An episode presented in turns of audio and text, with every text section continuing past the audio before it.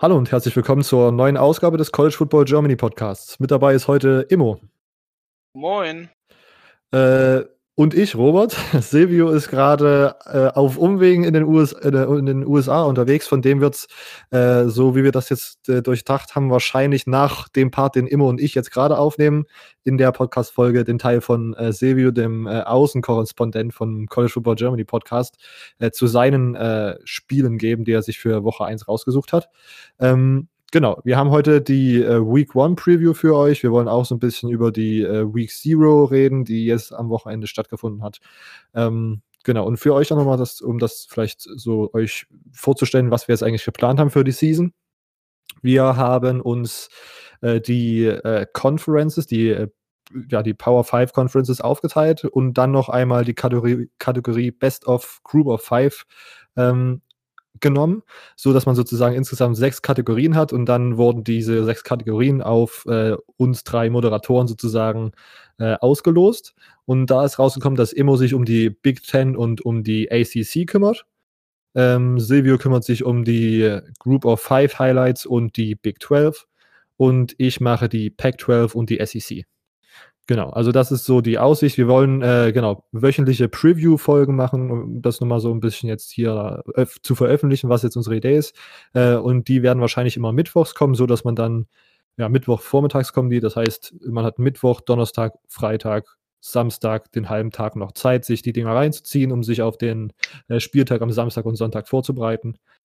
Genau. Ähm, wir fangen jetzt einfach mal an. Ich würde sagen, Immo, du kannst ja äh, gern mal dein Resümee zur Week Zero abgeben. Wie hat es dir gefallen, die Spiele äh, Miami, Florida und Hawaii, Arizona? Ähm, ja, ich könnte nicht glücklicher sein. ähm, nicht nur ähm, glücklicher sein aufgrund dessen, so, oh yeah, College Football is back. Also, deswegen ist man schon natürlich glücklich. Äh, machen wir uns nichts vor.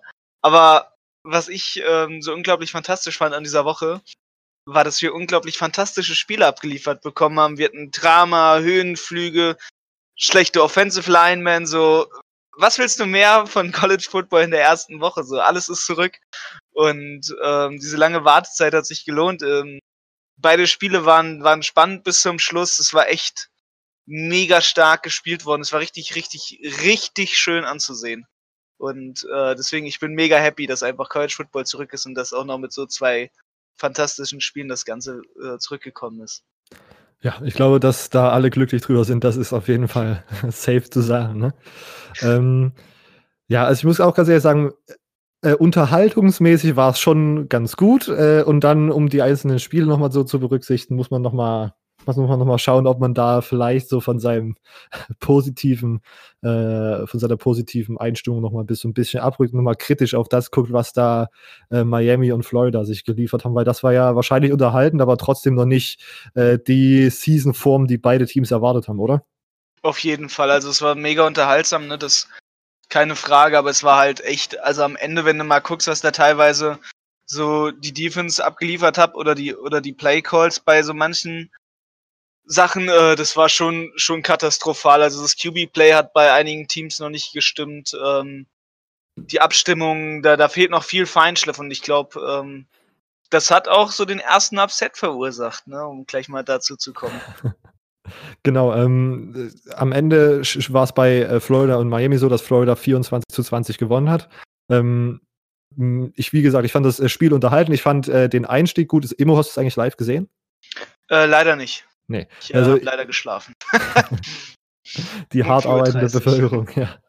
ähm, äh, wenn man sich das über einen ESPN-Player angeschaut hat, dann war das, äh, ging es damit los, dass Dwayne The Rock Johnson so dieser Hype äh, ein Einblender so kommentiert hat, wo man irgendwie nochmal auf die Geschichte von der Rivalität zurückgeschaut hat. Da wurde, ging es bei mir schon richtig ab, da war ich schon mal richtig auf das Spiel gehypt. Ähm, und dann, ja, Felipe Franks mit einer, sage ich mal, interessanten Leistung. Und mit interessant meine ich äh, absolut äh, unwürdig eigentlich für so einen, äh, für so einen Quarterback von einem Top-10-Team. Ähm, auch sehr unangenehm, wie man dann an der Seitenlinie rumrennt und irgendwelche Kameras, irgendwelchen Trash-Talk reinquatscht, obwohl man dann irgendwie gerade zwei Interception geworfen hat oder eine Interception zu dem Zeitpunkt.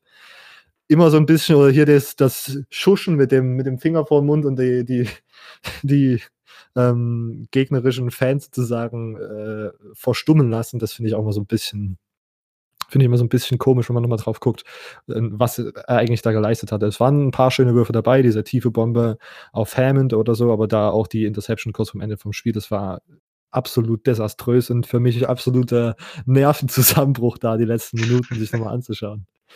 Und sonst, was ich noch mitgenommen habe, war, dass die Miami Defense schon sehr gut aussah. Die Florida Defense sah auch gut aus, nur dass da anscheinend ist, den ganzen, die ganze Offseason keine Tackling Drills gemacht wurden. Das ist das, wo man dran arbeiten muss. Aber das, denke ich, ist auch was, was äh, in so einer Woche Zero oder äh, vielleicht auch noch nicht so abgestimmt ist. Also, das ist auf jeden Fall, was man verbessern kann. Und ich sehe da auf jeden Fall die Defense dieses Jahr von Florida auch wieder ganz weit oben.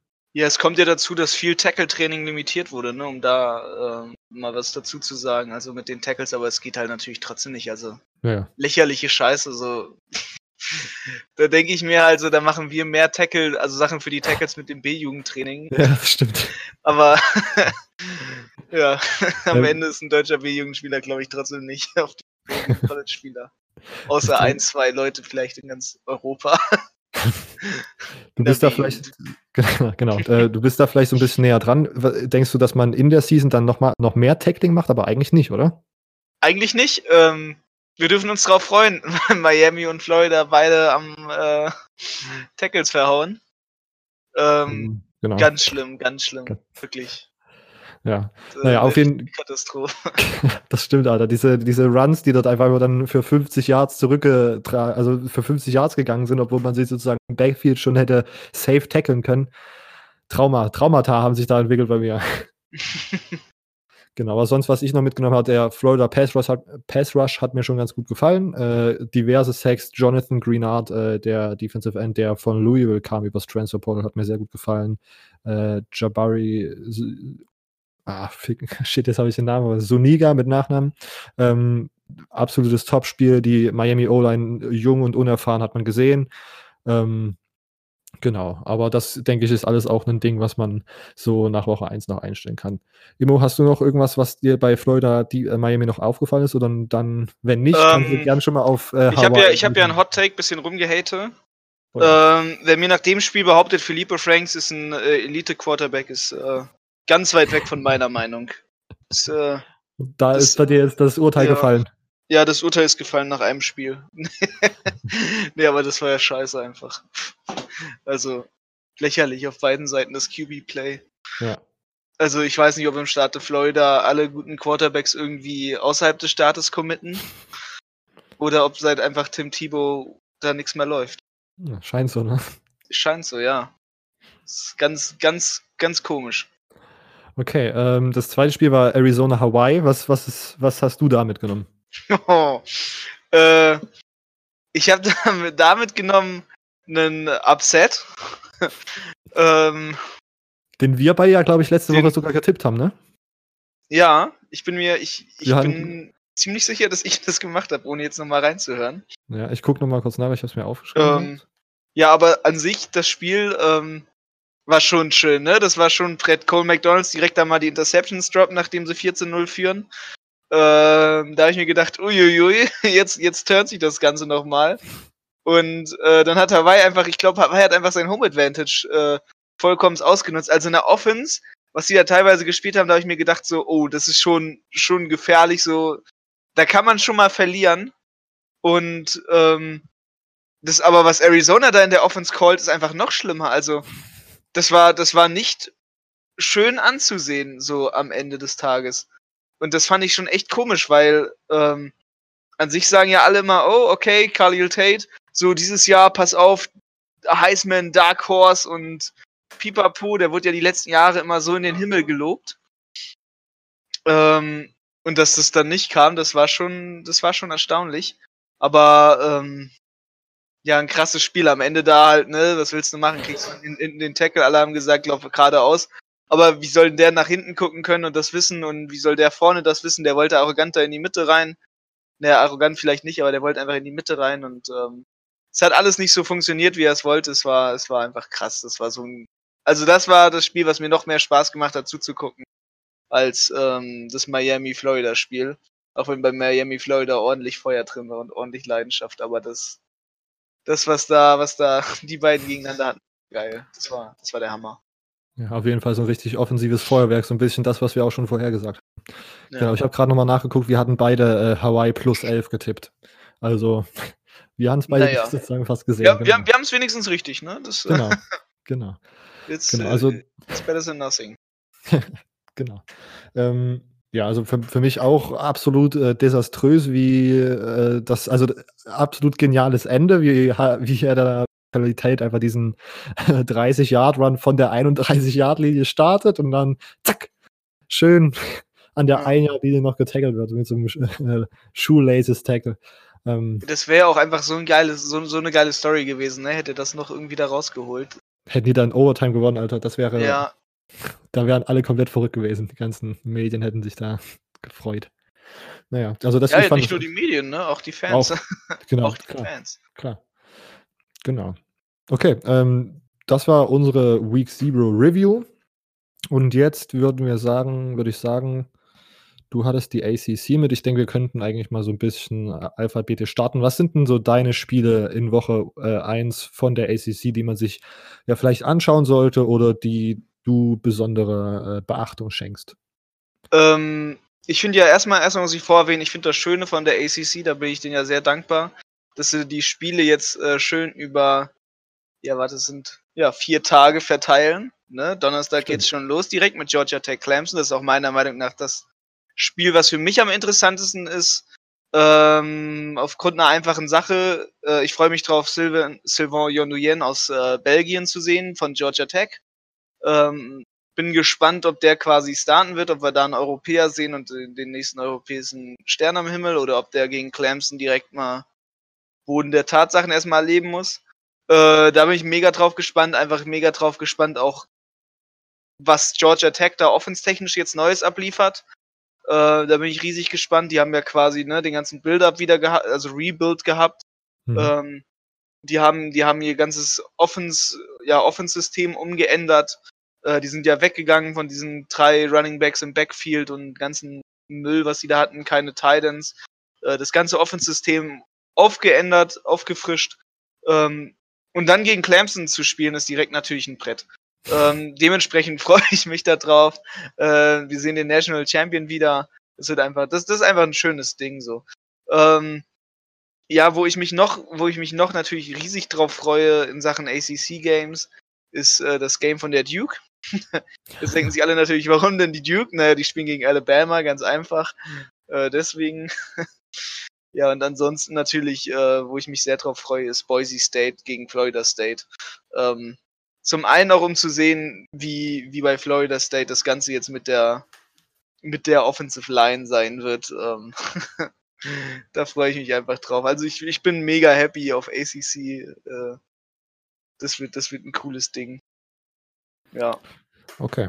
Gut, da habt ihr auf jeden Fall schon mal die, ja, in Woche 1 ist immer so ein bisschen schwierig. Ne? Da haben sich, glaube ich, auch strategisch viele Teams gedacht, wir sind noch nicht so im Rhythmus drin, wir nehmen erstmal so Ja. schwache Gegner, deswegen sind da immer so Genau. Spiele mit so. Ja, man sieht das, man sieht das auch gut daran halt, ne, wenn da auf einmal Utah State gegen Wake Forest spielt, so, oder wenn, wenn jetzt äh, Virginia, na, Virginia nicht, aber warte, einmal ganz kurz gucken hier.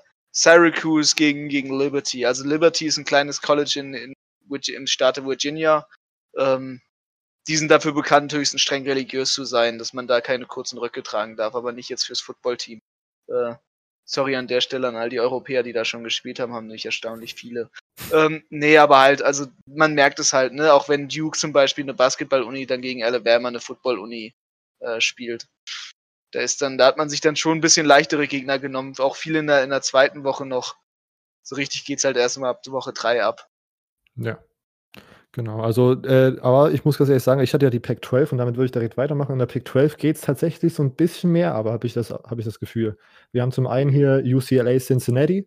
Äh, hört sich natürlich erstmal so ein bisschen äh, auch wieder ähnlich an, dass man, dass ich da von UCLA gedacht hat, ja gut, wir nehmen jetzt einfach hier irgendeinen äh, Group of Five, eine Group of Five Schule.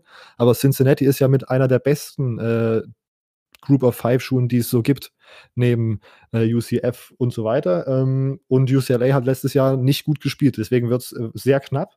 Ähm, werden wahrscheinlich. Ich habe hier mir ein paar Notizen gemacht. Äh, ich bin gespannt, wie das aussieht nach einem Jahr mit Chip Kelly, äh, im System von Chip Kelly, was sich da so verändert hat. Wir haben letztes Jahr schon gesehen, dass sich über das Jahr äh, vom Anfang bis zum Ende sehr viel Gutes getan hat. Am Ende wurden dann viele Spiele nur noch knapp verloren. Am Anfang hat man immer so ein bisschen äh, Shootout-mäßig verloren. Dorian Thompson Robinson, der Nachfolger von Tate Martell an der äh, Bishop Gorman High School, ist dort der Starting Quarterback. Äh, sehr interessanter äh, Dual-Threat-Mann. Ähm, Joshua Kelly, so ein Top-Running Back, ist äh, wieder zurück in LA. Ähm, in der Offense müssen jetzt aber tatsächlich verschiedene Receiver einen Schritt nach vorne machen. Der letzte, letztes Jahr war der Receiver, ja, der Spieler mit den meisten Receiving Yards. Ähm, äh, der Tight End Caleb Wilson, äh, der jetzt in die NFL gegangen ist. Genau, da ist äh, interessant zu sehen, wer da jetzt die Anspielstationen sein sollen. Äh, genau, und Cincinnati kommt äh, aus einer starken Saison zurück. Sie haben letztes Jahr 11 und 2 gespielt, ähm, haben auch ihren Season Opener letztes Jahr gegen UCLA tatsächlich mit sieben Punkten, glaube ich, gewonnen. Ähm, Running Back Michael War Warren II ist dort so das äh, Herzstück dieser ganzen Offense. 1300 Rushing Yards letzte Saison. Äh, Desmond Ritter ist der äh, Dual Threat Quarterback von den Cincinnati Bearcats. Die äh, war letztes Jahr auch schon Starter, also auch interessant, wie er sich in diesem System weiter verfestigt. Die äh, Defensive von Cincinnati äh, auch sehr interessant. Die D-Line ist wahrscheinlich das größte Fragezeichen. Da mussten sich äh, mussten sie sich von drei Leistungsträgern verabschieden, aber Linebacker und DB sind auf jeden Fall recht stabil. Die LA Defense tatsächlich aber absolut desaströs letztes Jahr. Zweitschlechteste Defense in der Pick 12 und das äh, möchte schon was aussagen. Ähm, genau, und dann ist, ist finde ich es einfach interessant zu sehen, wie sich dieses Battle dann äh, von dieser Power 5, von dieser Group of 5 Schule entscheidet. Äh, dazu kommen wir vielleicht später nochmal zurück. Sonst haben wir noch Utah gegen BYU. Äh, ist ja tatsächlich auch so ein, äh, äh, wie sagt man, ein Tradition, Tradition, ja. Tradition. Das Mormonen-Battle, ne? Genau, das Mormonen-Battle. ja. War letztes Jahr tatsächlich auch so eines der letzten Spiele. In den letzten Wochen werden ja immer diese, diese Rivalry-Games äh, geführt.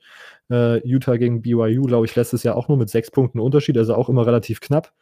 Ähm, Tyler Huntley ist back äh, von seiner Verletzung äh, als Quarterback von Utah. Zach Moss ist äh, das Herzstück dieser Offense auf Running Back bei Utah. Die Defense von Utah ist absolut Bombe. Das haben wir schon ganz oft gesagt äh, in den Reviews und auch in unserer äh, Utah-Analyse mit James Wiebe. Ähm, genau, sonst eine starke O-Line und bei äh, BYU fehlen halt einfach so Playmaker, die da eingreifen können und den Unterschied machen. Deswegen sehe ich da tatsächlich Utah dieses Jahr vorne und vielleicht auch mit mehr als sechs oder sieben Punkten. Äh, sonst äh, Colorado State gegen Colorado wird auch von The Zone übertragen, habe ich gesehen. Äh, auch so ein äh, Rivalry-Game relativ früh in der Saison. Äh, das ist ja sogar fast so ein bisschen konträr zu deinen äh, ACC-Teams, oder? So Rivalry-Games in Week One? Ja, das ist ein bisschen dubios. Ja, genau. Was will man sagen? Colorado State's Defense war letzte Saison sehr, sehr schlecht, wurde komplett zerstört. Wir mussten auch dieses Jahr wieder viele Spieler abgeben. Da äh, wird schwierig, da einen Schritt nach vorne zu machen. Äh, Colorado mit Steven Montez und LeVisca Chenault, absolut, äh, absolute ja, explosive Playbacker da in der, in der Offense. Super Firepower, die da über diese Colorado State Rams äh, rüberlaufen wird, würde ich mal sagen. Colorado State muss halt einfach irgendwie Pressure auf Montes aufbauen und dann äh, gucken, dass da die Bälle nicht oder, oder wenig auf äh, Lewiska Chenault und so weiter abgegeben werden können. Sonst wird das ein Blowout. Sonst habe ich hier noch ein Spiel, es geht weiter. Pack 12 hat ganz gut gescheduled dieses Jahr auf Week 1. Ja. Ähm, also für die ersten Wochen, ne? Ja, ja. Die haben halt, genau. die haben halt schön ihre, ihre Cash-Making-Games äh, nach genau. vorne gezogen. Ist vielleicht auch nicht so schlecht, weil ja die anderen nicht so viel anbieten und man da als ja. sagt, Holland ist ja, alle weil, Spiele. Weil man sieht es ja, ne? ACC genau. zum Beispiel packt ihre ganzen Games da alle in die letzte Woche. ja. in die letzten Wochen. genau, ich habe hier, hab hier noch Northwestern Stanford. Dazu äh, kannst du vielleicht nachher auch noch was erzählen, wenn wir bei der Big Ten sind. Ähm, Northwestern ja letztes Jahr für mich zumindest so ein bisschen überraschend, dass die bis ins äh, Big Ten Championship äh, Game vorgedrungen sind. Ähm, war letztes Jahr so ein bisschen schwierig zu sagen, weil die Offense war tatsächlich nicht so gut. Die war nicht so explosiv, die war nicht so effizient. Äh, Isaiah Bowser, der Running Back, den hab, von dem habe ich schon öfters erzählt, der hat mir sehr gut gefallen. Äh, ist jetzt, Soph ist jetzt ein Sophomore und dieses Running Back, äh, dieses Running Game wird wahrscheinlich auch wieder dieses Jahr nice sein. Ähm, auf Quarterback haben sie jetzt ja Hunter Johnson, den ehemaligen Five-Star Quarterback von Clemson, über das Transfer Portal sich organisiert. Sonst, ja, haben die Defense ist auch absolut in Ordnung. Wir haben da sogar der Patty Fischer, diesen Linebacker, der äh, ja mit für den Preis des besten Linebackers auf jeden Fall auf der Watchlist steht ähm, bei äh, Northwestern. Sonst Stanford äh, bringt KJ Costello mit, einen, Running, äh, einen Quarterback, der mir letztes Jahr und das Jahr davor schon sehr gut gefallen hat. Ähm, bei Stanford fehlen jetzt tatsächlich auch so ein bisschen die Anspielstationen. Zumindest sind da jetzt viele in die NFL gegangen. JJ Arcega Whiteside, ich glaube, sie haben ein oder zwei Titans verloren. Äh, Stanford ja immer mit einem äh, System, was sehr auf äh, Titans ausgelegt ist. Äh, und da ist es auch hier ähnlich wie bei den anderen Spielen, wo ich das schon erwähnt habe, ist es jetzt wichtig, dass die jungen, unerfahrenen Receiver einen Schritt nach vorne machen. Da gibt es ja namentlich zu nennen Osiris St. Brown, der, äh, die haben ist das der mittlere oder der, genau, der mittlere? Das ist der mittlere, das ist doch der, wo sich alle wünschen, dass er noch. genau, nochmal. Genau, weil letztes Jahr. Ja, leider so, ein bisschen underrated. Ja, genau. Äh, der wird da hoffentlich viel äh, Production bekommen. Genau, und sonst bei dem Spiel bin ich einfach ge gespannt, wie sich das Ganze auspegelt. Ich denke schon, dass Stanford am Ende die Nase vorn hat, einfach weil die Offense tatsächlich ein bisschen besser und vielleicht sogar ein bisschen eingespielter sein könnte als diese Northwestern Offense, die vielleicht ein bisschen länger braucht, um äh, ja, das, ihr Spiel aufzuziehen mit neuem Quarterback und so weiter. Ja, und dann, ich glaube, dass das Spiel in Woche 1 ist Auburn Oregon. Ähm, absolutes Knallerspiel. Auburn war ja für Silvio das äh, ein Bass-Team dieses Jahr und ja. ich bin gespannt, wie sich das ausspielt. Ich habe so ein bisschen im Internet geguckt und äh, Auburn ist tatsächlich so ein bisschen der kleine Favorit in diesem Spiel, obwohl sie sozusagen in der SEC wahrscheinlich nicht viel mitzureden haben. Ähm, genau, o äh, Oregon hat eine sehr erfahrene äh, O-Line, äh, gute Running Backs, die sich das äh, Running Game beteilen und natürlich einen elitären Quarterback mit ähm, Oh, mir fallen heute Namen einfach nicht an. Herbert, Justin Herbert. Äh, aber auch hier ist die äh, Receiver-Produktion so ein bisschen abgegangen. Ähm, einer ist in die NFL gegangen. Ich habe es gesehen, sie hatten sich übers Transfer-Portal äh, Portal, Portal äh, Juwan Johnson von Penn State geholt. Der hat sich jetzt irgendwie verletzt, fällt aus. Man ist nicht, nicht sicher, wie lange. Ähm, da bin ich gespannt, wie man das Passing-Game auf, äh, aufzieht. Aber ich denke schon, dass Justin Herbert da äh, relativ problemlos das machen könnte. Die Defense von Auburn ist natürlich äh, relativ gut, aber vor allen Dingen in der Front, also das Battle zwischen O-Line und D-Line ist dort auf jeden Fall zu betrachten, auch wenn das äh, sogar fast ausgeglichen sein könnte. Die Defense-Line äh, von Auburn ist äh, sehr gut, äh, elitär könnte man sagen, einer der besten D-Line dieses Jahr im College Football aber äh, Oregon auch mit sehr erfahrenen Startern wieder zurück. Ich bin gespannt, wie sich das ausspielt. Wir haben gerade, hier habe ich es gerade aufgeschrieben, wir haben dreieinhalb, also laut den Predictions äh, ist Oregon der 3,5 Punkte Favorit. Oh, wow. Äh, interessant, interessant. Da können wir nachher auch nochmal drauf zurückkommen, wenn wir unsere Wetten für diesen Spieltag setzen. Okay, ähm, ich begrüße euch nochmal kurz zu diesem kleinen Zwischensegment. Ich habe jetzt nochmal Sam von dem Collective of Ducks am Start. Ja, hallo, danke für die Einladung. Na klar, ähm, wir wollten noch mal so ein bisschen einen kleinen Deep Dive machen in das äh, Oregon Auburn Spiel, das Spiel, was in Woche 1 wahrscheinlich so das äh, Beste insgesamt auf dem TV-Schedule ist. Ähm, genau, wie Immo und ich haben da gestern tatsächlich schon, tatsächlich schon ein bisschen drüber geredet. Äh, meine erste Frage an dich ist, äh, wie wichtig ist es eigentlich, so ein, also jetzt dieses Spiel äh, zu gewinnen, auch in Bezug auf den ganzen Verlauf der Saison dann äh, für Oregon? Ja, ich glaube, dass das so ein Must-Win-Spiel sein wird, wenn man um die Playoffs mitspielen will. Ich glaube, ja. man kann sich eine Niederlage gegen Stanford oder Washington noch eher erlauben als in diesem ersten Spiel. Vor allem auch, weil die Pac-12 ja nicht mehr so stark ist wie früher. Und ähm, dann wäre das schon wichtig, dass man sich den Sieg holt in diesem ersten Spiel. Okay. Und äh, was ist so gene generell deine Meinung dazu, so wichtige Spiele direkt als Season Opener zu spielen? Ich glaube, äh, Emo und ich waren da gestern so ein bisschen äh, zwiegespalten, weil es natürlich auf der einen Seite so ist, dass die SEC und die ACC viele so äh, FCS und äh, Non-Power 5 Teams in den Woche 1 äh, planen, damit man sozusagen besser reinkommen kann. Und dann hat sozusagen die Pac-12 das irgendwie so ein bisschen ausgenutzt und so ein paar Kracher-Games. Es gibt ja auch noch parallel Stanford, Northwestern ähm, in Woche 1 geplant. Was, wie, wie siehst du das? Was wäre dir da eigentlich lieber? Also ich sehe das ähnlich wie ihr. Ähm, ist natürlich schon eine nette Sache für den neutralen Zuschauer, wenn er dann auch schon in Woche 1 solche Kracherspiele sehen kann. Aber ich glaube, für die DAX ist das schon, ja, vielleicht ein ungünstiger Zeitpunkt, weil man viele junge Skill-Position-Player hat, jetzt neu am College sind, die entweder True Freshmen sind oder Redshirt Freshmen und die müssen ja auch irgendwie mal reinkommen in das Ganze und gleich auf so einer großen Bühne, das ist dann schon immer ein bisschen, ja, wie soll ich sagen, das ist schon, das ist schon Schwierig. Ja, eine große Hürde, würde ich sagen, für die Spieler. Und dazu dann die ganzen Verletzungen, die wir jetzt hatten in, dieser, in diesen Fallcamps. Ja, kommt vielleicht zu einem ungünstigen Zeitpunkt, aber ich bin dennoch guter Dinge eigentlich. Okay.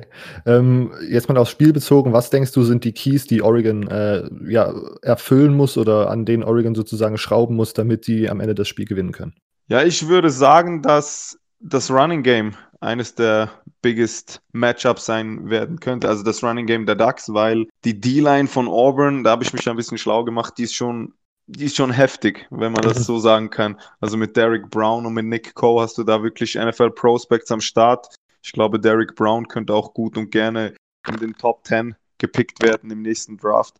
Und dann wird sich zeigen, wie gut CJ Verdell gegen so eine D-Line spielen kann. Ich mache mir jetzt äh, auch nicht allzu große Sorgen, weil wir immerhin eine der besten O-Lines des Landes haben. Und ich glaube, dass CJ Verdell auch aus diesem Grund letztes Jahr über 1000 Yards gemacht hat. Aber dennoch wird das eines der Key Matchups sein, weil wenn du dieses Running Game nicht hast, dann bist du einfach zu einseitig in einem solchen Spiel. Und wenn du nur Justin Herbert Pässe werfen lässt auf diese, ja, wie soll ich sagen, unerfahrene, ist vielleicht ein bisschen böse ausgedrückt, aber auf diese ja, durchschnittliche Wide Receiver Unit, dann könnte es schon brutal schwierig werden. Mhm. Und äh, was ist so die Sache an Auburn, vor der du sozusagen am meisten Respekt hast? Wenn man jetzt, äh, ja, du hast die D-Line schon gesagt, was wäre so die zweite Sache, die dir vielleicht so ein bisschen äh, äh ein schlechtes Bauch, Bauchgefühl äh, macht? Ja, die sind sich, glaube ich, schon sicher mit diesem, mit diesem Spiel, dass sie gleich einen True Freshman starten mit äh, Bo Nix. Das ist ja, oh, ja der erste Freshman Quarterback seit 73 Jahren für Auburn. Und das ist auch der erste SEC Freshman Quarterback, also True Freshman Quarterback seit 2004. Und ähm, da hatte, glaube ich, Tennessee hat da je einen True Freshman reingeworfen. Und wenn du so viel Selbstvertrauen hast, dann muss der Typ schon was kennen. Ne? Und ja. Ähm, ja, der macht mir, ja, auch da ist vielleicht Sorgen ein bisschen übertrieben, aber da musst du schon sehr sicher sein, dass du den gleich ins kalte Wasser wirfst auf einer so großen Bühne. Und ja, wir werden sehen. Genau, bei Freshmen ist es dann immer so, dass man keinen Tape hat, wo man sich irgendwie schon drauf einstellen kann. Ja, genau. Highschool-Sachen sind ja immer so ein bisschen, ja, ja, ja. kann man, kann man schlecht vergleichen. Ja, man munkelt ja auch, dass der extrem schnell sein soll. Also ja. aus dem Auburn-Umfeld hört man, dass der sogar schneller ist als Nick Marshall, also der ehemalige Quarterback der Auburn Tigers, der jetzt Cornerback in der CFL ist. Und ich glaube, das heißt dann schon viel, wenn du schneller bist als ein Cornerback. Dann ja, das ist schon krass. Mal schauen, ob es denn auch wirklich ist. Genau, das wird sich dann im Spiel herausstellen, wie das aussieht. Nee. ähm, genau, du hast schon so ein bisschen angesprochen gehabt, das, was äh, ich als, sage ich mal, College Football Fan mit neutralen Gefühlen zu Oregon äh, ja, äh, mitbekommen habe, so es ist die Wide Receiver Situation. Ähm, ihr hattet äh, vom Transfer Portal, äh, Transfer Portal Joshua, nee, äh, oh shit, wie hieß er, der von Penn State kam? Ah, Juwan Johnson. Juwan Johnson, genau. Juwan ja, Johnson genau. hatte jetzt irgendwas, glaube ich, in der Hand und Micah Pittman hatte auch irgendwie Schulter, glaube ich, habe ich gelesen. Ähm, ja. Was sagst du, wie würdest du die äh, Wide Receiver Situation jetzt so kurz vor der Saison nochmal bewerten? Ja, hättest du mich das äh, beim letzten Podcast gefragt, hätte ich gesagt, ja, die ist viel besser als im Vergleich zum letzten Jahr. Jetzt muss man wirklich sehen, also die vier der Recruits auf Wide Receiver, die haben sich verletzt. Also Micah Pittman hat sich, wie gesagt, an der Schulter verletzt. Der fällt sechs bis acht Wochen raus. Mhm. Ähm, Lance Willoyd ist verletzt. J.R. Waters ist verletzt. Und der einzige Freshman, also True Freshman, ist dann einfach ähm, Josh Delgado. Und ansonsten hast du, also nach meinen Informationen wird Juwan Johnson spielen am Wochenende. Ich hoffe, okay. dass das auch eine richtige Information sein wird. Ich habe jetzt nichts anderes gehört. Er hat sich da ein bisschen verletzt, aber ich glaube, das war nicht allzu schlimm. Okay. Dann hast du Jalen Red und Johnny Johnson. Und ähm, wenn ich jetzt Auburn wäre oder der Defensive Coordinator, das wären jetzt nicht die drei Namen, die ich hören oder die ich nicht hören will mhm. auf, in Bezug auf so ein Spiel, weil das sind jetzt nicht gerade hochkalibrige Wide Receiver. Vor allem bei Johnny Johnson muss man sehen, ob er da nochmal an sein Freshman-Jahr anknüpfen kann. Ja, und dahinter hast du unerfahrene Spieler, würde ich fast sagen, mit äh, Brian Addison, eben wie gesagt, Josh Delgado. Ja, das sind, ja, die haben noch nie auf einer solchen Bühne gespielt. Das kann man, glaube ich, so sagen. Also wird es auch sehr interessant für dich zu sehen sein, wie die sich in gleich so einem äh, wichtigen Spiel herausspielen. Ja, ja, auf jeden Fall. Man darf auch nicht vergessen, dass man letztes Jahr über 50 Drops hatte bei den Wide Receivers.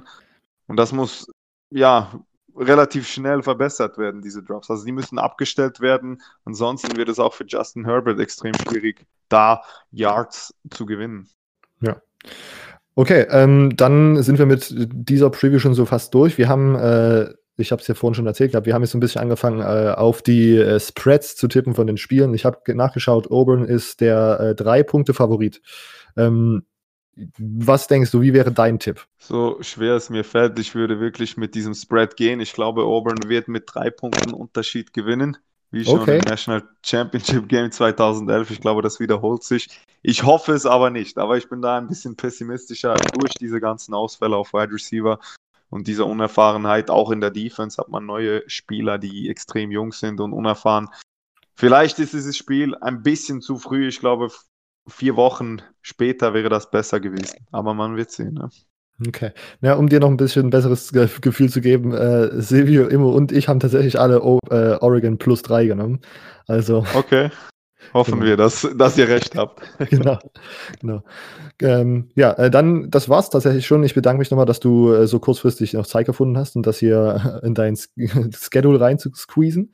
Ähm, Natürlich. Äh, ganz gerne nochmal ganz schnell sagen, wo man euch folgen kann. Genau.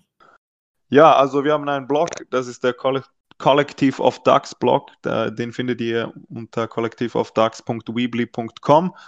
Der ist aber auch auf unserem Twitter-Account mit dem Kürzel Ducks Germany auffindbar bzw. verlinkt. Und dort findet ihr uns. Alles klar. Gut, dann äh, Dankeschön, äh, dass du noch da warst. Ich wünsche dir dann eine schöne Woche, äh, an spielmäßig. Genau. Und man hört sich bestimmt bald wieder. Ja, ich hoffe. Danke für die Einladung und auch viel Spaß bei diesem. Ähm, genau, und sonst das letzte Spiel äh, Fresno State gegen USC. Da habe ich mir jetzt nicht so viele Notizen gemacht. Ich finde es einfach nur interessant. Fresno State ist ja auch eines dieser äh, Group of Five Teams, die letztes Jahr sehr gut gespielt haben, gut überzeugt haben, äh, haben sich im, äh, im Bowl Game ein gutes Battle gegen Arizona State geliefert. Äh, da habe ich das, äh, habe ich die mal so aktiv mitbekommen. Genau, und USC wird interessant sein. Ich denke schon, dass die da die Nase vorne haben, aber das ist wo man äh, in der ersten Woche theoretisch auch einen Fuck-up äh, erleiden könnte, wenn man da nicht konzentriert äh, einfach äh, ordentlich durchzieht.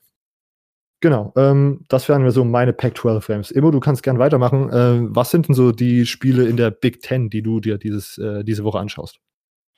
Ähm, was ich mir dieses, diese Woche in der Big Ten anschaue, das sind natürlich erstmal, also erstmal wieder zu sagen, es, es gibt drei Tage, ähm, wo gespielt wird. Das ist äh, ganz schön zu sehen. Ja, ich finde, die Big Ten macht es natürlich äh, taktisch immer wieder sehr schlau. Sie spielen äh, ja sehr selten gegen, gegen FCS-Universitäten. Das äh, macht jetzt Minnesota dieses Jahr immer gegen South Dakota State, äh, wo sie quasi ein sicheres Spiel für sich haben. Ähm, ich finde, es sind viele sichere Spiele dabei quasi. Also es hat jetzt nicht wirklich groß ähm, irgendein Team dann Gegner genommen, wo man, wo man sagen könnte, oh, da haben wir jetzt aber Angst, dass was passiert. Äh, ein Team hat es aber natürlich trotzdem gemacht. Ein Team hat es äh, quasi gewagt, Northwestern gegen Stanford. Ähm, das ist für mich das Spiel, was, glaube ich, am meisten Spaß machen wird zu gucken, weil es einfach am ausgeglichensten sein wird. Ja, Northwestern für mich ja sowieso ein Geheimkandidat. Ähm, unglaublich starkes Team. Äh, die haben einen sehr, sehr extrem guten Coaching-Staff. Die haben sich sehr stark verstärkt, einfach spielertechnisch. Und ähm, haben halt auch vor allem zurückkehrende Spieler, die dort die dort äh, scheinen werden. Äh, dementsprechend ist es natürlich, ist es natürlich am anschaulichsten, sich aus Western reinzuziehen. Für mich persönlich, ich werde mir auf jeden Fall Middle Tennessee gegen, gegen Michigan an, angucken. Warum? Michigan-Fan. Ähm, sehr leichte Erklärung. Ja, bei Michigan hat sich auch wenig getan, muss ich ja sagen. Ähm, recht interessant, also generell, wie sich bei den Teams in der Big Ten nicht so viel jetzt an, an großen Wechseln auf, abgezeichnet hat. Natürlich Penn State, neuer Quarterback, äh, Ohio State, neuer Quarterback. Ähm, bei den Top-Teams also ein bisschen, bisschen einen kleinen Wandel. Ansonsten, was ich mir, was ich, was ich empfehlen kann anzuschauen, ist Wisconsin gegen South Florida. Ich glaube, South Florida ist ähm, bisschen underrated. Mhm. Äh, ansonsten UMass gegen Rutgers, da rieche ich so den ersten potenziellen Upset. Ähm, weil ich glaube, dass UMass ein sehr gutes Team ist, dass sie sich coaching-technisch unglaublich gut verstärkt haben. Dass, äh, dass sie einfach footballtechnisch sehr groß gewachsen sind jetzt über die letzten Monate. Ähm, und dort sage ich sogar, äh, können wir den ersten Upset, Upset haben. Ja, ansonsten halt die Spiele, also es, es passiert nicht wirklich was Spannendes in der Big Ten. Es ist so typisches Big Ten äh, Shadowing. Ähm, ist so dieses typische, okay, wir nehmen mal jetzt schwache FBS-Teams, am besten so Group of Five Teams, die schön weit unten irgendwo im Ranking rummodern, die am besten keiner so wirklich kennt. Oder halt ein paar FCS-Teams, die recht unbekannt sind, jetzt wie South Dakota State, stehen natürlich im Schatten von den Nachbarn aus dem Norden. North Dakota State ist da natürlich deutlich bekannter. Aber auch jetzt, wenn man zum Beispiel guckt, Maryland spielt gegen Howard. Howard ist einem bekannt, wenn man sich mit äh, der schwarzen Kulturgeschichte von Afro, also der Geschichte von Afroamerikanern in den USA beschäftigt, dann würde man Howard University kennen. Äh, früher immer als Harvard der Afroamerikaner bezeichnet. Äh, ansonsten footballtechnisch ein bisschen die letzten Jahre in der Versenkung versunken. Ähm, dementsprechend in der Big Ten nicht viel, also im Westen nichts Neues, könnte man sagen. Ähm, South Alabama gegen Nebraska ist für, nicht das, für dich nicht das Topspiel dieser Woche? Was ist denn hier los? Nein, also, also alleine, weil, weil Northwestern gegen Stanford spielt. Äh. Ich meine aber, Nebraska, ne? ne Nebraska ja, Nebraska. Ja, aber Nebraska ist, ist natürlich immer schön anzugucken und ich glaube, Nebraska wird ja dieses Jahr ein bisschen besser aufspielen. Ähm, und ähm, ja, Nebraska wird das einfach machen gegen South Alabama. Punkt so. Also da gibt es, es gibt einfach nichts Spannendes. Sorry. So. Northwestern gegen Stanford, das spannendste Spiel in der Big Ten. Alles andere ist einfach boring. Abgesehen von UMass Rutgers, das smell ich ein Upset. Äh, die anderen Dinger alle locker easy. So. Alles klar. Ganz grob, Jan. Ähm, genau, ich habe jetzt noch die SEC. Ähnliches Problem wie in der ACC oder in der Big Ten. Man hat viel mit einfachen Gegnern zu tun viele Spiele, die sich für ja, die generell für College Football Fans jetzt nicht so interessant sind, weil es einfach nicht ausgeglichen wird. Das werden dann Shootouts, das wären dann Spiele, in, ein, in dem ein Team immer so krass auftritt und das andere Team einfach nichts hinbekommt. Deswegen habe ich mich auf, äh, ja, habe ich mich auf Ole Miss und Memphis äh, geeinigt. Das ist für mich so das äh, Spiel, was am ansehenswertesten ist.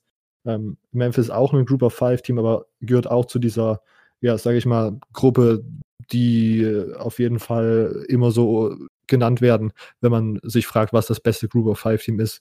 Da gehören dann noch UCF, Cincinnati, Houston mit rein. Ähm, ich vergesse jetzt wahrscheinlich noch zwei, drei, aber das ist so, genau, das sind so die Teams, äh, die man sich da so vorstellt. Und Ole Miss äh, letztes Jahr auch, sage ich mal, ja, vielleicht so ein bisschen enttäuscht oder so ein bisschen nicht suboptimal gelaufen. Jetzt haben sie ähm, Jordan Tamu, AJ Brown, DK Metcalf und DeMarcus Lodge äh, in die NFL gehen lassen. Also viel offensive Produktion äh, verloren. Drei Starter in der O-Line äh, sind weg. Und man muss dieses Mal, man muss, man muss gucken. Die Memphis äh, Defense ist natürlich jetzt nicht äh, so krass gewesen, nicht elitär. Ähm, mal schauen, was da geht. Matt Corral wird wahrscheinlich starten. Äh, ähnlich wie bei den Spielen, über die ich vorhin schon geredet habe, bei Stanford und so, müssen äh, Receiver jetzt den nächsten äh, Schritt nach vorne machen. Ist natürlich bei Ole Miss immer so eine Sache. Die haben einfach viel Qualität dort aus dem Staat Mississippi, die viele schnelle Spieler vor allen Dingen sind. Ähm, Genau, also ich, da mache ich mir nicht viele Sorgen drum, dass da irgendwelche Wide Receiver die Bälle fangen, die äh, Matt Corral wirft.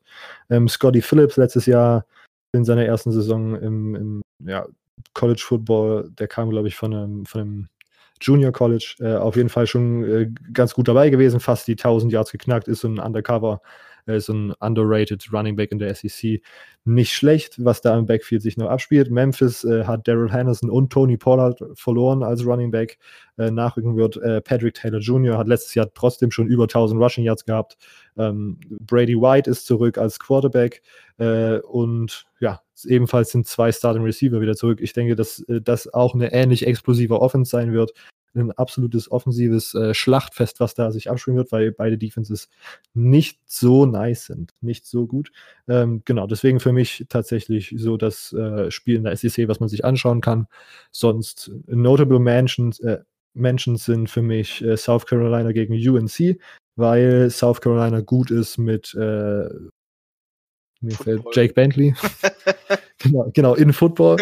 Jake Bentley, da der äh, Quarterback für mich auch immer so ein bisschen underrated in der äh, SEC und UNC natürlich dieses Jahr unter neuem Head Coach mit neuem äh, offensiven System, glaube ich auch. Silvio hat immer ganz gut von UNC geredet, von der University of North Carolina. Ähm, interessant zu sehen, wie sich das ausspielen wird und sonst halt Alabama Duke, aber das ist eigentlich auch eine, Duke ist zwar jetzt nicht äh, Group of Five, aber ACC und äh, ich denke, da, dass Alabama überhaupt keine Probleme haben wird gegen Duke irgendwas. Äh, also die können machen, was sie wollen und die werden dieses Spiel gewinnen. Ähm, also Duke kann Basketball spielen. Ne? Das, das stimmt, das stimmt. ja, Im glaub, Basketball. Genau. Also sie haben, sie haben einen guten neuen Headcoach, ne? Also darf man nicht auslassen. Gut. Wie, muss halt gucken, wie auf der Headcoach dann aufs Feld darf als Spieler. Obwohl, obwohl haben, sie, haben sie, warte. Oder verwechsel ich gerade in North Carolina? Ups. Ich, ich äh, schau mal lieber ganz schnell genau, nach, bevor ich jetzt hier. Background-Recherche mache. ich jetzt hier absoluten, nee, absoluten Müll gelabert, absolut verwechselt. absolut mit North Carolina verwechselt, sorry Leute. okay, genau. Nee, aber, aber es trotzdem ist. Bei, bei Ole Miss und Memphis denkst du, dass da auch ein äh, Upset passieren könnte? Ähm. Oh. Oder weil Puh. ich finde, Memphis ist halt wirklich Group of Five mäßig schon immer ganz gut dabei. Memphis ist so. immer wirklich gut dabei, ja, da hast du recht. Und Memphis ist immer wirklich ein starkes Team, aber ich glaube, Ole Miss äh, gönnt sich äh, sowas nicht. okay. Oder gönnen ihnen eher das nicht. Ja, also. Nee, ich glaube nicht. Die SEC-Qualität wird sich da noch äußern. Ja, da, da, wird sich die SEC-Qualität jetzt äußern. Jetzt so am Anfang der Saison sind noch alle frisch, da ist das, glaube ich, noch nicht so schlimm. Okay. Aufgrund von Internetproblemen in meinem Hotel kann ich heute leider nicht live in der Aufnahme dabei sein, werde euch aber trotzdem meine ähm, Spiele liefern, die euch in meinen beiden Konferenzen, das ist einmal die Big 12 und die Group of Five, also eigentlich sechs Konferenzen anschauen solltet. Ich habe mir insgesamt eigentlich sechs äh, Spiele rausgesucht, aber jetzt nach Rücksprache mit, den, mit Imo und mit Robert ähm, kann ich nur noch drei Spiele vorstellen, weil die anderen beiden schon genannt wurden. Nur kurz äh, will ich die aber trotzdem noch erwähnen. Und zwar, das wäre einmal ähm, Ole Miss gegen Memphis. Äh, Memphis letztes Jahr eine gute Saison gehabt, meiner Meinung nach. Ähm, vor allem das Spiel gegen UCF, das war ja vor allem dafür bekannt, dass UCF dann so gut zurückgekommen ist. Ähm, aber Memphis sah von Zeit, ja, mal richtig gut aus in dem Spiel und man dachte, wow, das Team hat richtig Potenzial. Jetzt Ole Miss kommt zurück, ähm, wird auf jeden Fall sehr interessant, äh, wie Ole Miss nach den ja, letzten schlechten Jahren zurückkommt und vielleicht einen wichtigen Sieg einfahren kann. Ich meine, Memphis ist wirklich eins der Top äh, Group of Five Teams und die muss man auf jeden Fall dieses Jahr auch auf dem Zettel haben. Ähm, dann mein zweites Spiel wäre UCLA gegen Cincinnati. Ähm, findet, glaube ich, am Donnerstag schon statt. Ähm, ja, Chip Kelly sein zweites Jahr, er muss jetzt auf jeden Fall performen und Cincinnati ist alles andere als ein leichter Gegner. Zwar, ja, sie sind ein Group of Five Team, aber sie waren letztes Jahr ein Top 25 Team und auch dieses Jahr sollten sie sehr, sehr gut sein. Ein Spieler, auf den man vielleicht achten sollte, bei, auf Seiten von Cincinnati ist äh, James Wiggins, Cornerback. Ähm, ist einer meiner ähm, Top Jim Thorpe Award Kandidaten. Ähm, ich glaube, ich habe ihn sogar gelistet, habe noch als ähm, Dark Horse, eben weil er in der Group of Five spielt. Ja, auf jeden Fall aber ein Spiel, das man sich anschauen sollte. Ich glaube, das ist eins von den allerersten Spielen. Ich glaube, es ist sogar schon um 1 Uhr nachts von Donnerstag auf Freitag. Ähm, also eigentlich für alle, die zumindest frei haben, äh, die perfekte äh, Zeit, um sich in das lange College Football Wochenende ja, einzustimmen. Wir haben ja Spiele von ähm, Donnerstag bis Dienstag sogar. Oder bis Montag, bis Montag, also bis Dienstag deutscher Zeit. Ja, mein drittes Spiel, Boise State gegen Florida State. Ähm, Willie Taggart muss jetzt performen. Letztes Jahr wäre sein Kopf schon fast gerollt, zumindest war das das, was die Fans haben wollten. Jetzt hat man endlich mal den Disput mit den Fans um die Trikots gelöst. Ähm, Florida State hat ja immer die äh, golden, er hatte normal immer die weißen Nummern und hatte jetzt in den letzten Jahren goldene Nummern und hat, man hat jetzt wieder auf weiß umgestellt. Das war immer so ein kleiner Konflikt zwischen Fans und ähm, Athletic Department. Aber darüber wollen wir jetzt ja nicht reden. Ähm, ja, wie gesagt, Taggart muss performen. Ähm, James Blackman wurde als äh, Starting Quarterback ähm, offiziell vorgestellt, ähm, weil ja, DeAndre François ist ja weggetransfert, beziehungsweise wurde aus dem Team geworfen. Ich weiß es gerade gar nicht mehr so richtig. Der spielt jetzt aber bei Hampton. Ja, Boise State, Power 5 Team. Ich meine, Boise State, das erste, was man dran denkt, ist dieses äh, Bowl-Game gegen äh, Oklahoma von 2008. Äh, Boise State muss man immer auf dem Zettel haben. Boise State ist auf jeden Fall eins von Top 5 äh, Group of 5 Teams. Und dieses Jahr haben sie auch einen neuen Quarterback, einen Freshman Quarterback, True Freshman, ähm, Hank Buckmeyer. Äh, war, glaube Nummer 6 Pro-Style Quarterback. Ähm, eher einer von den niedrigeren Top-Quarterbacks, also immer noch ein sehr starker Quarterback. Ähm, kann auf jeden Fall im ersten Jahr direkt was leisten und da bin ich auf jeden Fall gespannt, wie er da gegen Florida State spielt. Und ich glaube, Boise State hat hier sogar eine sehr, sehr gute Chance gegen ein Florida State Team, das letztes Jahr sehr, sehr schwach war. Gut, dann habe ich noch meine drei Spiele, die jetzt noch nicht genannt wurden. Das wäre zuerst mal Utah State gegen Wake Forest. Ähm, Utah State, ich meine, letztes Jahr war Utah State sehr, sehr gut. Man hat eine Top 25 ähm, Platzierung gehabt von Zeit zu Zeit mal. Ähm, sie haben einen sehr starken Quarterback mit Jordan Love. Robert, ich weiß, Robert hat ihn auch genannt. Ich glaube, Robert war es. Er hatte ihn genannt als ähm, Heisman Dark Horse. Und er hat auf jeden Fall das Potenzial dazu. Er hat auch das Potenzial, nächstes Jahr einer von den ersten drei Quarterbacks zu sein, die vom NFL Draftboard runtergehen. Ähm, ihn muss man auf jeden Fall auf dem Zettel haben. Wake Forest hingegen hat jedoch auch einen sehr, sehr guten Quarterback-Room. Äh, man hat einmal Jamie Newman, der als Starting Quarterback offiziell ja, vorgestellt wurde, und man hat Sam Hartman, der, den man vielleicht kennen kann von äh, QB1 Beyond the Lights, der letztes Jahr äh, als Starting Quarterback, glaube ich, sogar begonnen hat, ähm, dann jedoch immer mal wieder ein bisschen geschwächelt hat und Jamie Newman hat dann gegen Memphis zum Beispiel am Ende von der Saison gut, ein gutes Spiel ge gezeigt und ähm, dadurch wurde er jetzt auch als Starting Quarterback ja, bekannt gegeben. Ähm, auf, das sind auf jeden Fall die beiden Spieler, auf die man da richtig achten muss. Aber auch einen anderen Spieler, um mal kurz bei den Spielern zu bleiben, wäre auf jeden Fall David äh, Woodward, ähm, Linebacker von der Utah State. Äh, auch ein Spieler, den ich äh, bei meinem Butkus Award ähm, und meinem Dark Horse habe. Er hat letztes Jahr, ich glaube, über 150 Tackles gehabt. Er war einer von Top-Tacklern, wenn man aufs Total, äh, Total Tackles ähm, Statistik schaut. Ähm, sind auf jeden Fall beides sehr, sehr, äh, alle drei Spieler, auf die man achten soll. Also die Quarterbacks John Love und Jamie Newman und äh, David Woodward von der Utah State Linebacker. Ja, Utah State hat jetzt einen neuen Head Coach bekommen mit Anderson und zudem vier O-Liner verloren, was hier einen sehr, sehr großen Effekt haben wird. Ähm, Wake Forest bekommt fast alle die Liner zurück. Ähm, und zwar sind keine sehr, sehr guten ähm, Pass-Rusher. Ähm, wenn man jetzt natürlich aufs äh, National, auf den nationalen Vergleich schaut, aber trotzdem werden sie John Love da sehr, sehr unter Druck setzen. Und ich glaube, das wird am Ende auch der Faktor sein, was äh, Wake Forest zum Sieg verhelfen wird. Ähm, ich glaube, dass sie die O-Line ähm, ja, dominieren können. Die D-Line kann die O-Line von Utah State dominieren. Und dadurch werden sie John Love unter Druck setzen. Und er wird ein paar Fehler machen, nicht viele. Er wird ein starkes Spiel haben. Ähm, und sich weiterempfehlen für vielleicht einen Dark Horse ähm, Heisman-Kandidat aber ich glaube, am Ende wird Wake Forest hier als Sieger weglaufen.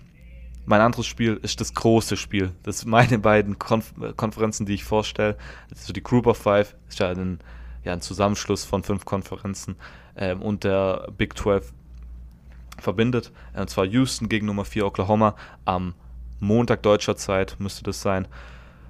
Äh, ja, das Spiel muss man meiner Meinung nach gesehen haben oder anschauen am, ja, am Sonntag, ich habe gerade nochmal schnell geschaut. Ähm, Oklahoma, eins der Top-Teams, ich meine, darüber muss ich nicht viel reden. Ähm, und Oklahoma ist natürlich auf dem Papier und für die Wettbüros das der ganz, ganz große Favorit. Ähm, ESPN, ich habe gerade mal geschaut, in, in ihrem Matchup-Predictor haben sie ihnen eine 95% Siegchance gegeben, was natürlich auch zu Recht ist. Ich meine, Oklahoma hat eine starke Offense. Äh, die Defense wird dieses Jahr besser sein mit ähm, Head Coach, äh, mit Defensive Coordinator ähm, Alex Cringe und Spielern wie Kenneth Murray und auch Brandon Radley Hiles, der die Defensive Back, der immer so ein bisschen kontrovers ist, wird dieses Jahr ein großes Jahr haben, meiner Meinung nach. Und mit der umgebauten Defense sollte es eigentlich kein Problem sein. Aber Houston hat jetzt Dana Holgerson als Head Coach und er wird auf jeden Fall wieder eine starke Offense aufbauen. Mit King haben sie auch einen sehr, sehr starken Quarterback, der auch immer im Heisman-Ranking äh, genannt wird. Und ich glaube, dass es auf jeden Fall hier ein offensives Battle wird, wie das für Big 12-Spiele zumindest ähm, ja immer eigentlich so war. Und dafür sind sie auch bekannt. Ähm, also wer Defense an Football schauen will, der ist hier wahrscheinlich nicht richtig. Aber ich glaube, genau die Defense wird dann den Unterschied machen. Ich glaube, am Anfang wird es einen ziemlichen Shootout geben. Ähm, sie werden immer Touchdowns scoren aufeinander und dann wird die Oklahoma Defense ähm, auf jeden Fall ab und zu mal die Houston Offense stoppen können. Was, was sein wird, was die Houston Defense hingegen zu der Oklahoma Offense nicht machen kann. Ich glaube, die Houston Offense, äh, Defense wird sehr, sehr viele Probleme haben. Und ich glaube, es wird ein sehr, sehr High-Scoring-Game. Ich glaube, es wird irgendwie. Just, äh, Oklahoma wird um, um die 60, 70 Punkte machen, wenn es hochkommt. Ähm, von daher ist es auf jeden Fall für alle Fans vom offensiven Football ein Spiel, auf das man achten sollte. So, mein drittes Spiel und letztes Spiel ist so ein bisschen, ja, ich habe mir erst überlegt, soll ich es überhaupt reinnehmen. Und zwar ist es die Illinois State, ein FCS-Team, gegen die Northern Illinois, äh, den letztjährigen MAC-Gewinner. Ähm, ja, ich meine, es ist ein Derby, kann man Derby sagen, also es ist halt ein State-Game, also Illinois State, er spielt gegen Northern Illinois, beides Team aus, aus Illinois, wer hätte es gedacht. Ähm, ja, ist auf jeden Fall ein Spiel, wer auf kleinere Teams oder kleinere Universitäten schauen will, der sollte das Spiel sehen, weil das, was es interessant macht, ist, dass ähm, Northern Illinois war letztes Jahr der MAC-Champion, aber ihr Head Coach äh, Rod Carey ist zu Temple gegangen und wird da neuer Head Coach. Als Ersatz haben sie Thomas Hammock geholt. Der war mal Star Running Back von ähm, Northern Illinois und ist, war dann kurzzeitig von, zwei, das heißt kurzzeitig von 2014 bis 2018 Running Back Coach von äh, den Baltimore Ravens in der NFL. Der wurde jetzt als Head Coach geholt und ist natürlich so ein Homecoming und das, die Erwartungen sind natürlich ziemlich hoch. So ein bisschen wie, man denkt jetzt, kann man auf dem hohen Level bleiben. Und da ist so ein Spiel wie Illinois State natürlich ein bisschen tricky, sage ich mal. Ähm, Illinois State war letztes Jahr nicht so gut wie in den Jahren zuvor, ähm, aber sie eröffnen die Saison als Nummer 15 Team in der FCS äh, letztes Jahr waren sie 6-5 nur, ähm, konnten am Ende noch einen Sieg gegen Youngstown State holen. Was natürlich jetzt Youngstown State war auch historisch und in den letzten Jahren sehr, sehr stark, aber letztes Jahr besonders waren sie ziemlich schlecht. Sie haben aber letztes Jahr mal waren sie so hoch wie Nummer 8, also ähm, Illinois State, haben dann jedoch Spiele gegen Nummer 1 North Dakota State und Nummer 7 South Dakota State verloren, bevor sie dann komplett abgefallen sind und auch noch gegen Northern Iowa und Indiana State verloren haben und das, die, die Saison dann unranked beendet haben. Aber ich glaube, das, das Spiel könnte ein richtiger Stolperstein für Northern Illinois werden, die wahrscheinlich mit dem Kopf schon in den nächsten zwei Wochen sind, wenn es gegen Utah und gegen Nebraska, beides wahrscheinlich, wenn alles nach Plan läuft, gerankte Teams sind. Ähm, und auch danach haben sie ein striktes Programm, das un unter anderem mit Vanderbilt weitergeht direkt. Ähm, ja, das sind auf jeden Fall so meine drei Spiele. Houston gegen Oklahoma sollte man sich auf jeden Fall anschauen. Vor allem ist es das einzige Spiel, das am Sonntag läuft. Äh, von daher, die NFL läuft auch noch nicht. Äh, also spricht eigentlich nichts dagegen, wenn man am Montag natürlich nicht zum Arbeiten gehen muss. Dann Utah State gegen Wake Forest. Wer zwei starke Quarterbacks sehen will, die auch NFL-Potenzial haben, dann sollte man sich auf jeden Fall das Spiel anschauen. Und wer auf kleinere Teams steht, der sollte sich mal das Spiel zwischen Illinois State und Northern Illinois anschauen. Vielleicht findet ihr dann auch den großen, vielleicht seht ihr dann den Unterschied zwischen FCS und FBS, weil der ist häufig nicht so groß, ähm, aber vielleicht wird man ihn da sehen. Es sind auf jeden Fall drei, alles drei sehr, sehr, sehr gute Spiele. Und auch die anderen drei Spiele, die ich davor genannt habe, Ole Miss gegen Memphis, UCLA gegen Cincinnati und Boise State gegen Florida State, sind alles sehr, sehr sehenswerte Spiele. Und ich hoffe, einer von euch schaut zumindest eins von den Spielen an. Okay, dann kommen wir jetzt zum ja, Wetten-Part unserer, Folge. Wir haben uns jetzt die Gedanken, welche Spiele finden wir so interessant, dass wir da so jetzt mal drauf tippen werden und am Ende der Saison gucken wir, wer da am meisten äh, richtig getippt hat. Wir tippen natürlich nicht einfach nur den Sieger, sondern wir haben uns immer die Spread rausgesucht. Das heißt, es gibt immer eine Punktzahl, äh, die entweder von einem Team abgezogen oder von einem Team äh, draufgerechnet wird. Ich mache jetzt hier noch einmal ganz kurz das Beispiel. Wir hatten letztes Jahr, äh, letzte Woche äh, Florida gegen Miami und Florida war äh, der Favorit in Klammern minus sieben.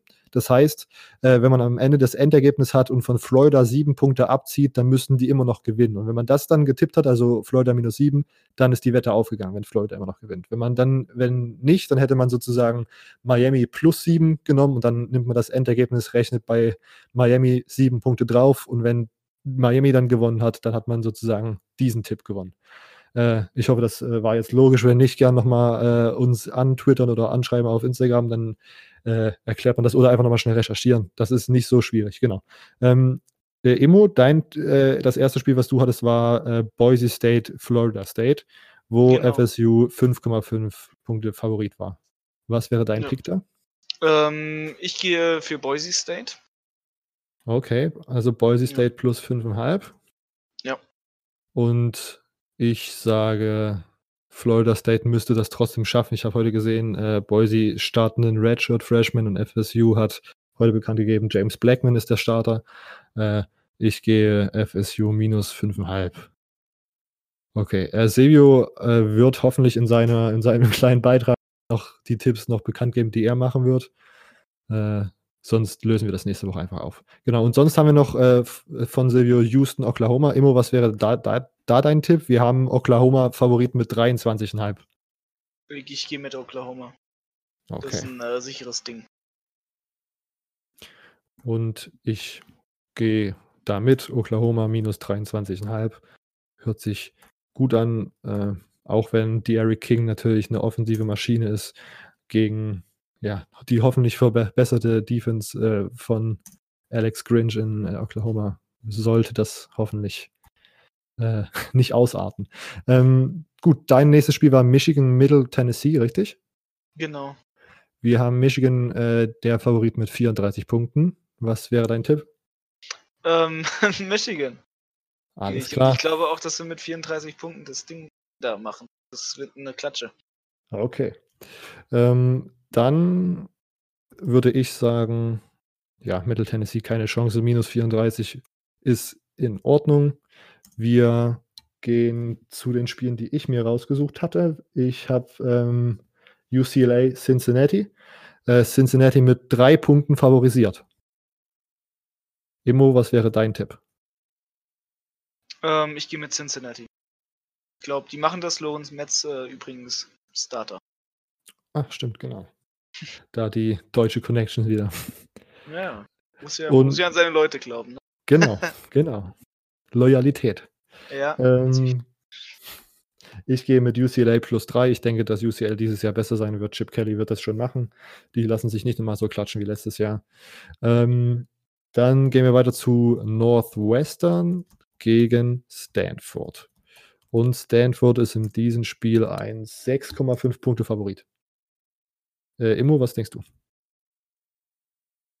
Äh, ich glaube Northwestern. Okay, Immo äh, bleibt Grüße true mit der raus Ten. an äh, Ben Hammer. Okay. Immo sagt plus 6,5. Und ich sage hm, Stanford natürlich wieder. Ah, doch, ich denke, dass Stanford mit einem Touchdown äh, Abstand gewinnt. Deswegen gehe ich mit Stanford. Immo geht mit Northwestern. Yes, yes. So, dann sind wir noch zwei Spieler. Auburn gegen Oregon. Das Spiel der Woche ein. Ähm, Auburn ist dreieinhalb Punkte Favorit. Was denkst du? Mm, Oregon. Oregon plus 3,5. Hört sich nicht schlecht an. Ja. Ähm, dem würde ich, glaube ich, zustimmen. Ähm, Oregon sehe ich da einfach äh, offensiv einfach eine Nase weiter vorne als ähm, Auburn. ich muss genau. dazu auch sagen, ich glaube, die Amerikaner sind natürlich immer noch auf dem Gedankenweg, dass Auburn nach wie vor das Wahre ist.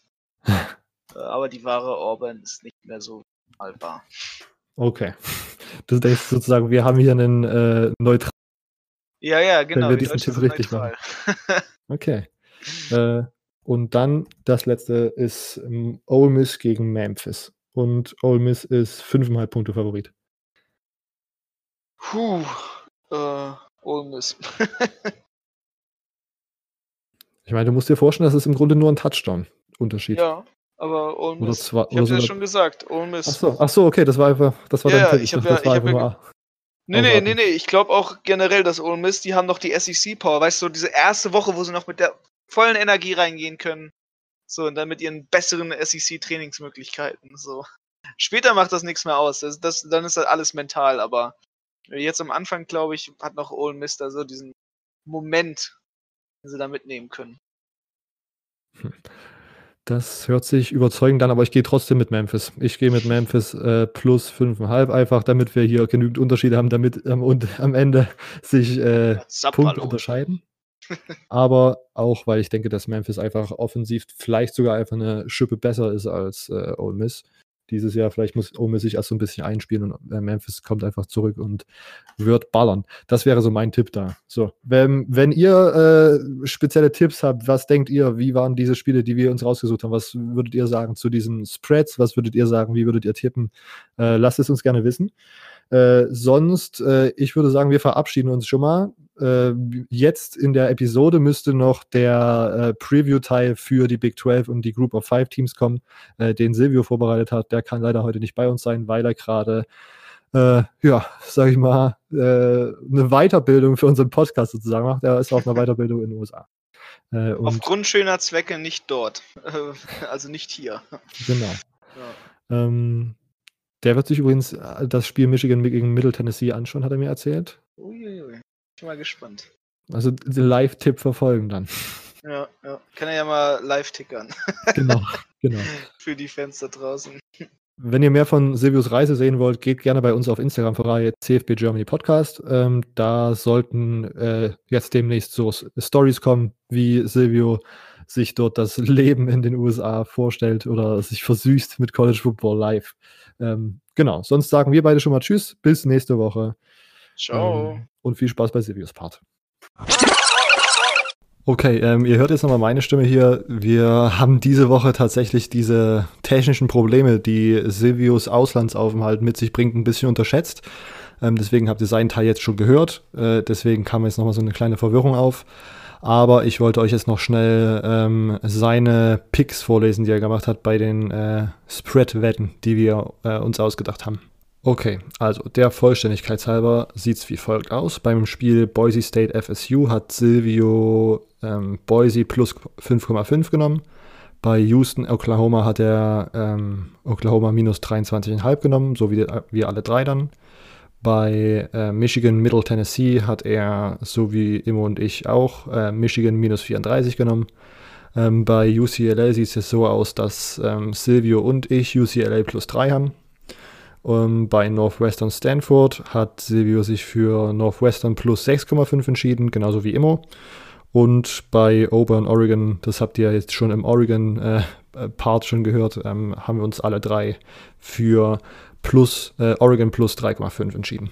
Genau, das wollte ich nur vollständigkeitshalber nochmal hier erwähnen. Ähm, sonst, jetzt war es das tatsächlich mit dieser Folge. Ich hoffe, das hat euch äh, trotzdem durch, durch den kleinen Durcheinander so ein bisschen äh, Spaß gemacht und euch gut vorbereitet auf Woche 1 der ja, College Football Saison, die jetzt endlich gestartet ist oder starten wird. ähm, genau, sonst ähm, Twitter ist jetzt äh, @cfbgermanypod, der offizielle Twitter-Account von unserem Podcast. Ähm, Instagram @cfbgermany, nee, cfbgermany Podcast. So. Ähm, und, Twitter, äh, und Facebook ist äh, immer noch College Football Germany, die Seite von äh, Silvio. Wenn ihr irgendwelche Anliegen habt, irgendwelche Wünsche, irgendwelche Kritiken, gerne uns dort kontaktieren. Sonst bis ja, nächste Woche Mittwoch. Bis dahin. Ciao.